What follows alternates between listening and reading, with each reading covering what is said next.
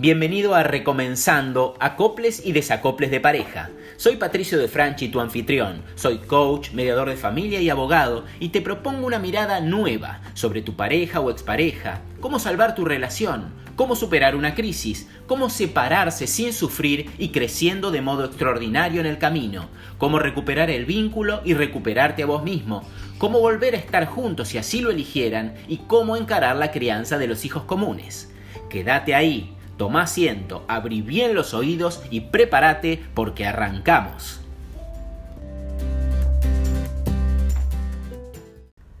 Él era un chico como cualquier otro, entusiasta, muy alegre, divertido, a veces tímido, pero cuando se soltaba era adorable. Su sonrisa era tan estruendosa y contagiosa que difícilmente quien estuviera cerca no entrara a reír si le escuchaba tan solo unos segundos. Era una sonrisa sostenida desde lo más profundo. Siempre fue muy creativo y soñaba recurrentemente que podía volar, gozando de una libertad increíble. Su historia es la historia de muchos chicos, chicos que se convierten en grandes algún día.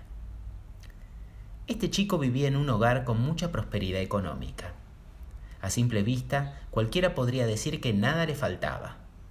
De hecho, en cuanto a bienes materiales, todo le sobraba. Una casa de ensueño, juguetes de todo tipo y por todos lados, y los más preciados por cualquier niño, videojuegos, viajes y cualquier capricho que pueda ocurrirse. Tenía hermanos. Uno muy cercano a su edad, que era su compañero de juegos y con quien tenía un vínculo muy fuerte. En ese hogar de ensueño pasaban cosas no tan de ensueño, Resulta que el padre de nuestro protagonista poco a poco empezaba a maltratar a su esposa, a la madre de este chico. La mamá de este joven niño del que hablamos. Al principio, casi de un modo imperceptible, diría yo. Nunca este niño vio a sus padres abrazarse, besarse o escucharse de un modo profundo. Por más fuerza que hacía, no había ninguna de estas imágenes en su cabeza.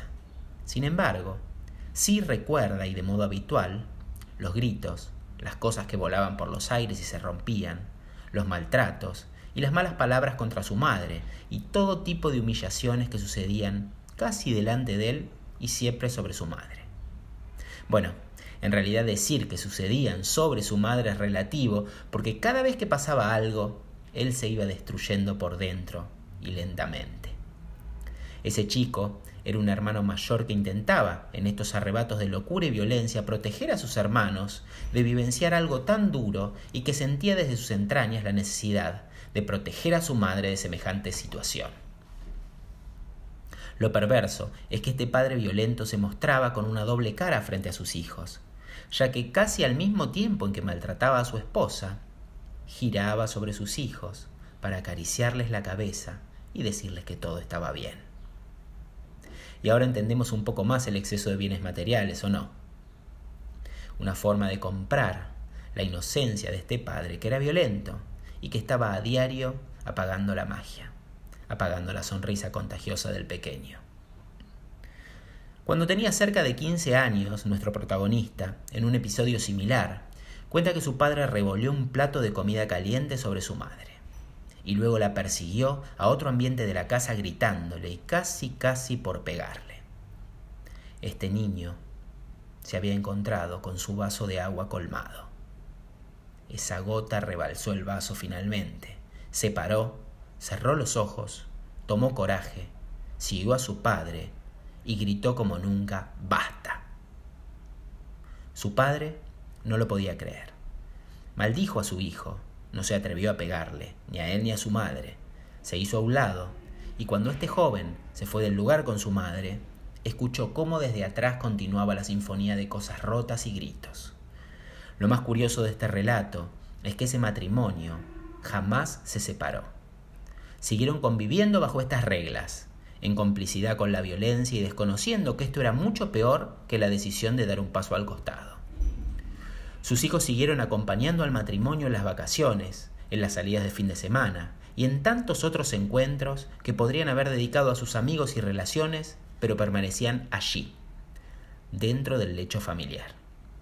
Alguien diría que cuidando a su madre, no pudiendo despegar tranquilos. Nos, nos cuenta este chico que ya desde de más grande, cuando desde su cama escuchaba ruidos fuertes, saltaba de la cama con taquicardia pensando que una escena de violencia estaría desencadenándose y se alistaba presto para ejercer su rol de defensa. Ese ambiente emocional condicionó la vida de este chico y grabó a fuego varias creencias que fácilmente podrás reconocer. Te digo algunas, que nada justifica separarse, que la violencia es tolerable, que las mujeres son indefensas y hay que cuidarlas, y tantas otras que limitaron su vida futura, sus relaciones, incluso su sexualidad.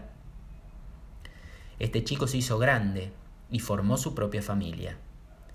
Tuvo la grandeza para enfrentarse a su historia y para hallar aquellas creencias que lo habían condicionado tantos años. Tuvo muchas crisis personales e incluso estuvo largos años de su matrimonio sumido en la depresión por imposibilidad de encontrarse profundamente consigo mismo.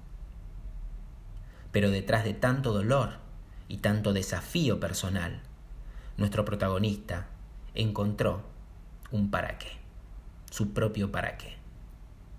Y pudo darse cuenta que la vida no le sucede a uno mismo, sino que sucede para uno mismo.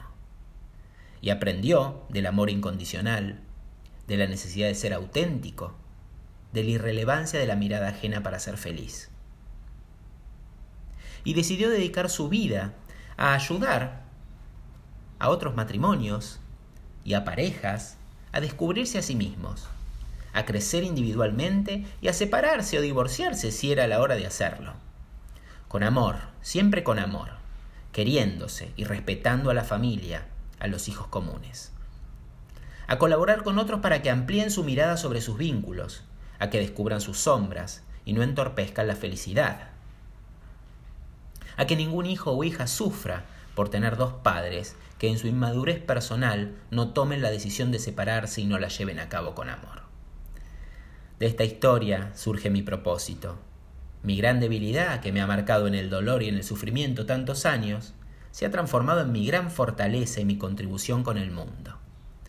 Espero que puedas descubrirte, aceptarte, reencontrarte contigo mismo y que al final te descubras y aparezca con fuerza el para qué estás aquí y cómo vas a contribuir con la humanidad. Porque ese día, ese mismo día, cambiará tu vida para siempre. Con este capítulo de diciembre, finalizamos la primera temporada de este podcast. En marzo iniciaremos una nueva temporada y quizás con más de un episodio mensual debido a la gran cantidad de escuchas que hemos tenido. No dejes de seguirme en Instagram, Facebook, YouTube, buscando mi nombre, Patricio de Franchi. Incluso, visita mi página web para seguir explorando todo el contenido potenciador que tengo para ti, www.patriciodefranchi.com.ar. Un fuerte abrazo y espero que termines este año que nos ha puesto a prueba con mucha felicidad y mucho crecimiento. Te deseo lo mejor. No te pierdas mi último libro, De la separación de pareja a la superación personal, el maravilloso camino de la separación consciente. En este libro te voy a contar cómo hice para superar definitivamente mi separación y de qué manera ese evento que tanto dolor me produjo sirvió como motor para transformar mi vida para siempre. Anclado en mi experiencia personal, te cuento cómo llevar adelante una separación consciente cómo superar definitivamente la separación y cómo desatar todo tu potencial, logrando la vida de tus sueños. Encontralo en las principales tiendas online. No te lo pierdas.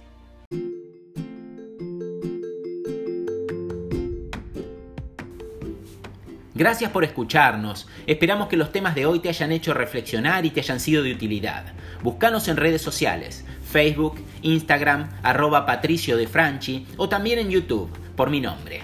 Déjanos tus comentarios y cualquier tipo de consulta que nos interesa mucho mantener la interacción contigo y con nuestra comunidad. Muchas gracias y nos vemos en el próximo episodio de podcast, recomenzando acoples y desacoples de pareja.